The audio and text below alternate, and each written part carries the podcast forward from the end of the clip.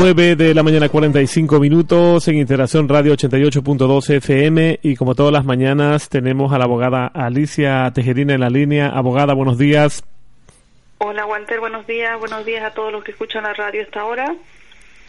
Abogada, bueno, como todas las mañanas con la información jurídica, hoy queremos preguntarle acerca de la reagrupación.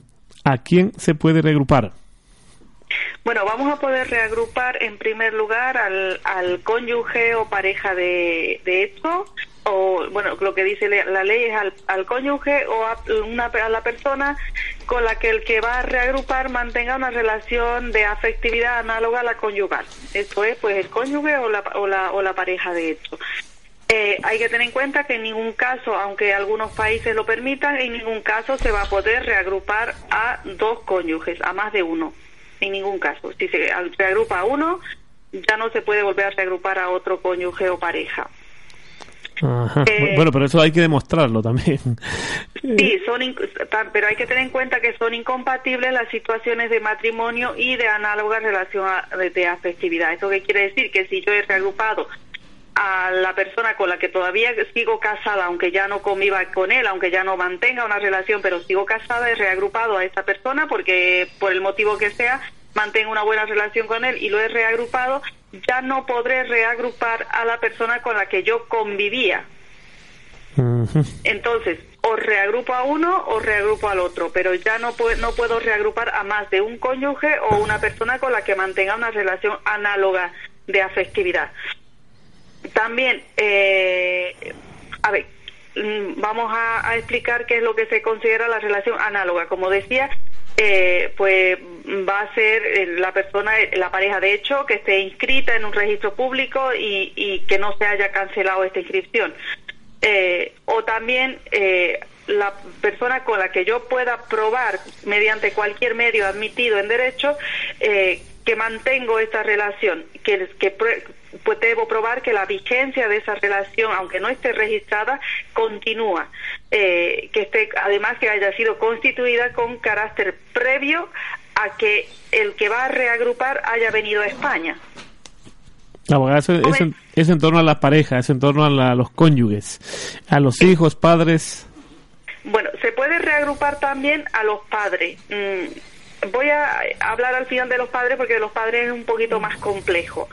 Eh, en segundo lugar, vamos a poder reagrupar a los hijos, ya sean hijos propios o hijos de mi pareja o de mi marido.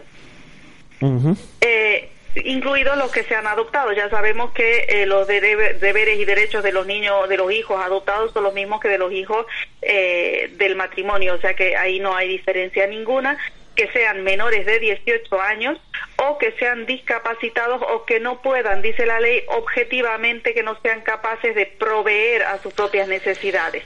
¿Esto qué quiere decir? Que tendrá que haber motivos de peso si son mayores de 18 años y no padecen ninguna discapacidad, tendrán que ser, eh, tendrán que haber razones de peso por las cuales ellos no puedan mantenerse por sus propios medios. No sirve decir simplemente que porque no quiere trabajar o no encuentra trabajo tendrá que eh, haber razones de peso, por ejemplo, que eh, esté estudiando una carrera. Podría ser que por el hecho de estar estudiando no puede mm, mm, proveer a sus propias necesidades, no puede mantenerse por él mismo. Eh, ya sea como de, mm, decía que por el estar estudiando o porque padezca una enfermedad crónica, por ejemplo, que no le permita trabajar. Si es hijo solamente de uno de los cónyuges, entendamos que es un, eh, pues, el, el, hijo de un anterior matrimonio, de una anterior pareja, o que no sea de los, de ambos de los convivientes. Si es hijo de uno solo, de los miembros de la pareja, este miembro de la pareja deberá tener eh, o ejercer la patria potestad por él solo o tener la custodia atribuida. No podrá eh, reagrupar a un hijo en el cual tenga todavía que no hayan definido la custodia, que eso suele ser muy común en los países latinoamericanos, que cuando eh, se separan mm, simplemente se han convivido, no se han casado. Y, se han separado y no han regulado absolutamente nada con respecto, al menos de manera legal, con respecto a los hijos. Entonces, se entiende que la custodia la tienen atribuida a ambos progenitores. Si no, se, si no tengo atribuida en solitario la, la, custodia de ese menor, no voy a poder reagruparlo. Voy a necesitar eh, tener la custodia primero para poder reagruparlo. Perfecto. Vamos a ver. Eso con respecto a los hijos. Ahora vamos a hablar con respecto a los padres que decía que es un poquitín más complicado. No mucho más, pero sí un poquito mm, más difícil de entender. Eh, con respecto a los padres, esto es lo que, lo que dice la ley, los ascendientes en primer grado, que son los padres, eh, vamos a tener que tener en cuenta primero que para reagrupar a mis padres yo no puedo reagruparles teniendo la segunda tarjeta, ni tampoco puedo reagruparles teniendo la, tarjeta, la tercera tarjeta que es la segunda de dos años.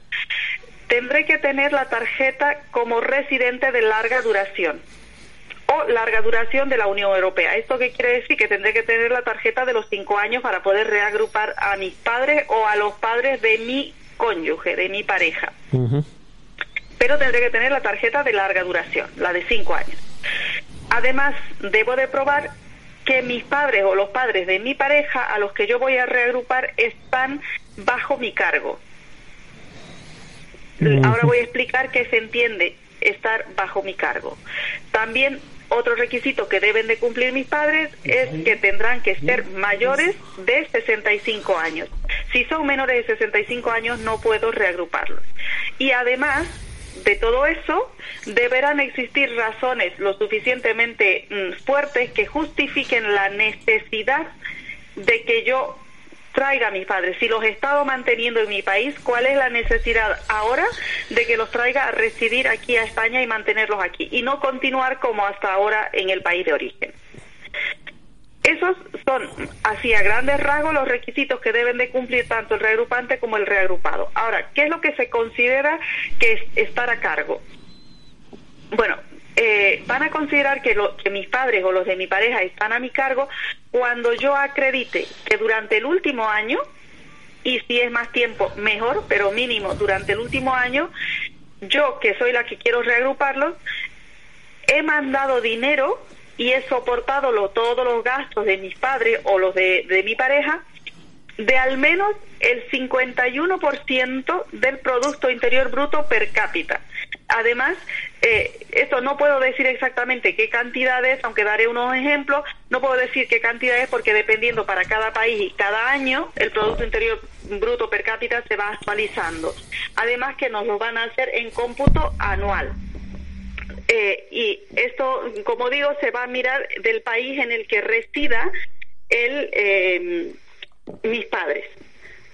Entonces, hay que tener en cuenta que eh, nos van a, nos van a mm, tenemos que probar de que hemos enviado ese dinero. No nos sirve simplemente, además, un, requisito que suele que suelo ver mm, mucho, un error, un pequeño error que suelo ver mucho eh, en los que van a, reagrupar, en los que quieren reagrupar, es que no sirve que si yo soy la que quiero reagrupar, no sirve que el dinero lo haya mandado algunas veces yo y algunas veces mi marido o algunas veces he enviado a mi hijo que vaya a mandar el dinero.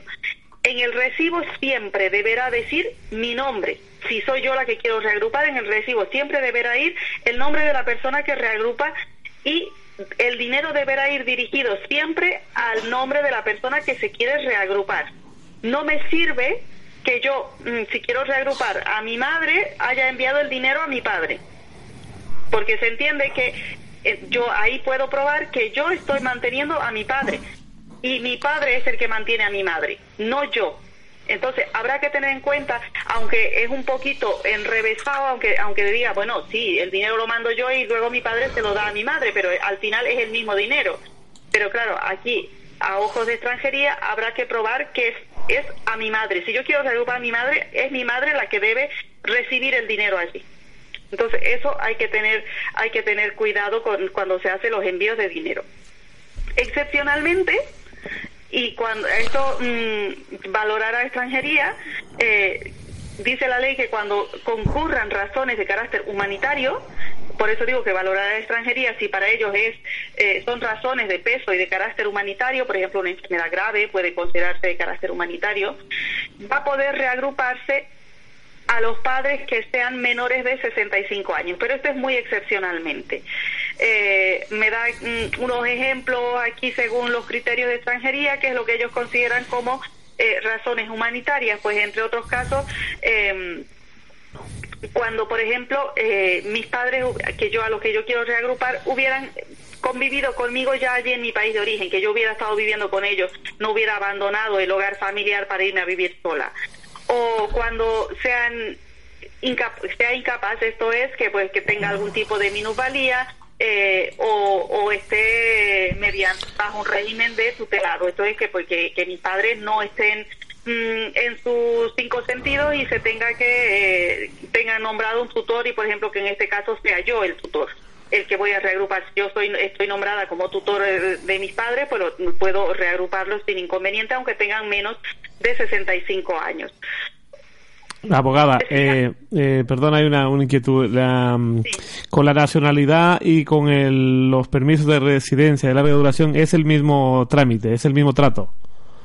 No, no es el mismo trato. Hay más facilidades cuando se tiene la nacionalidad, porque estamos hablando eh, que se va a reagrupar en, eh, ya no es en el régimen general, sino pues se va, es en el régimen comunitario. Entonces es un poquito un poquito más sencillo.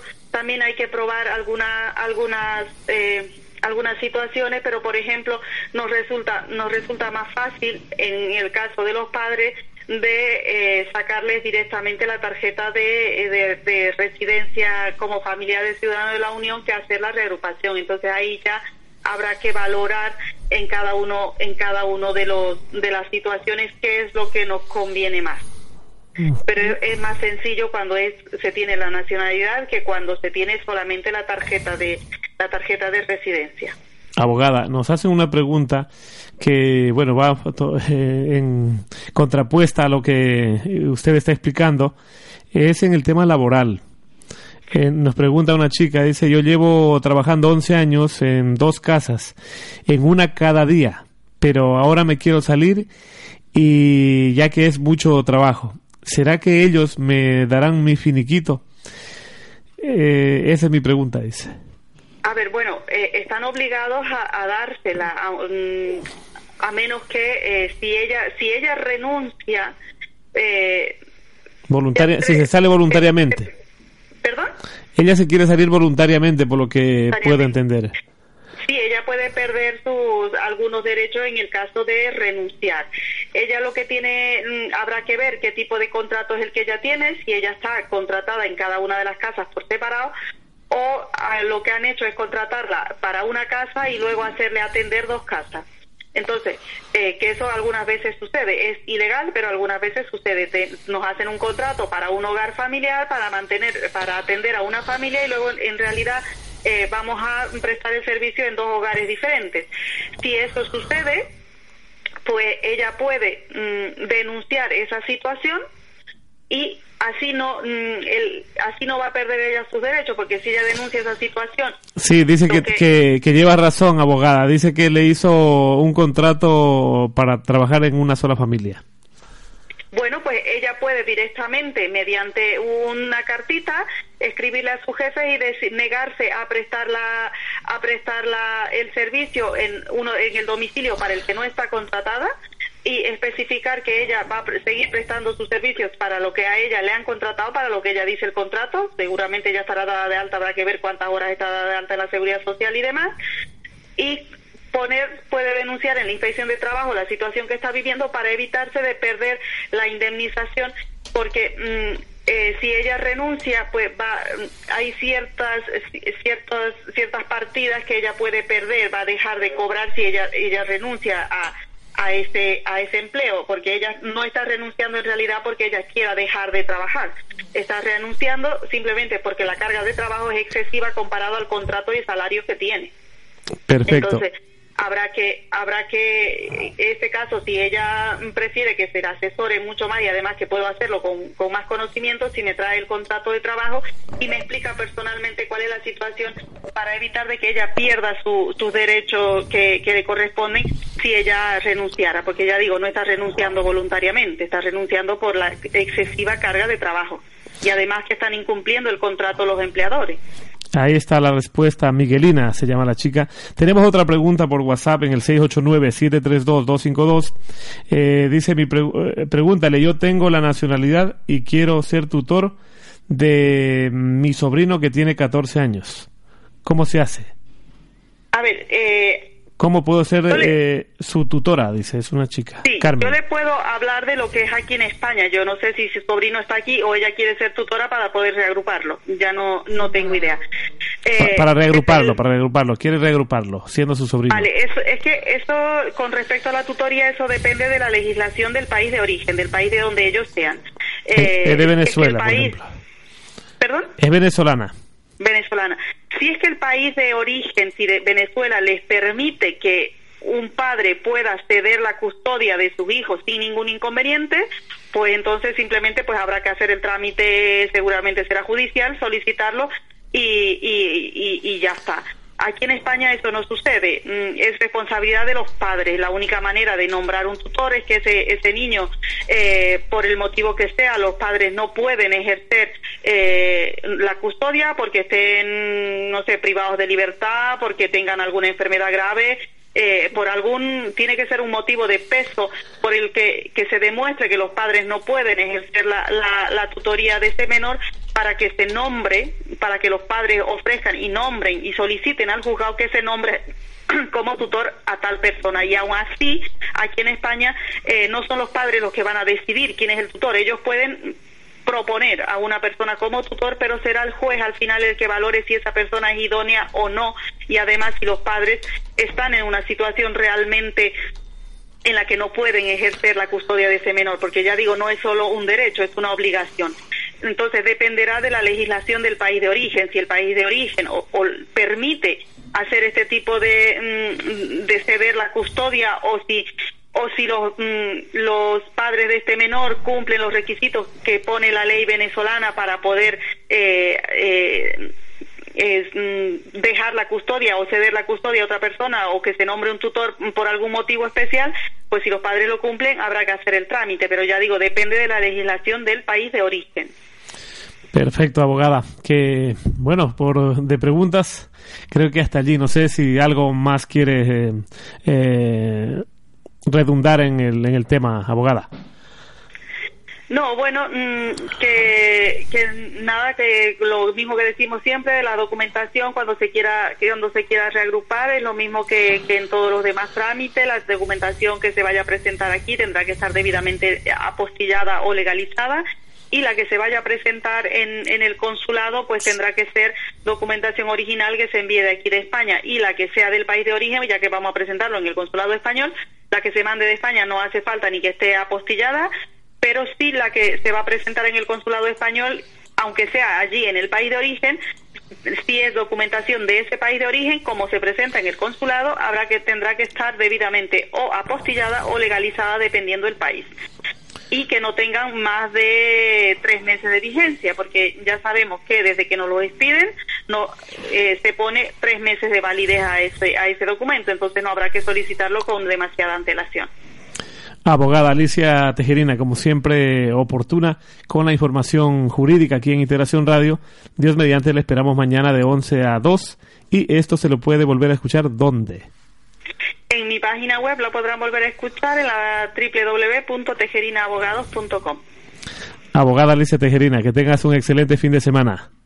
Igualmente, Walter, hasta luego. Buenos días. Buenos días.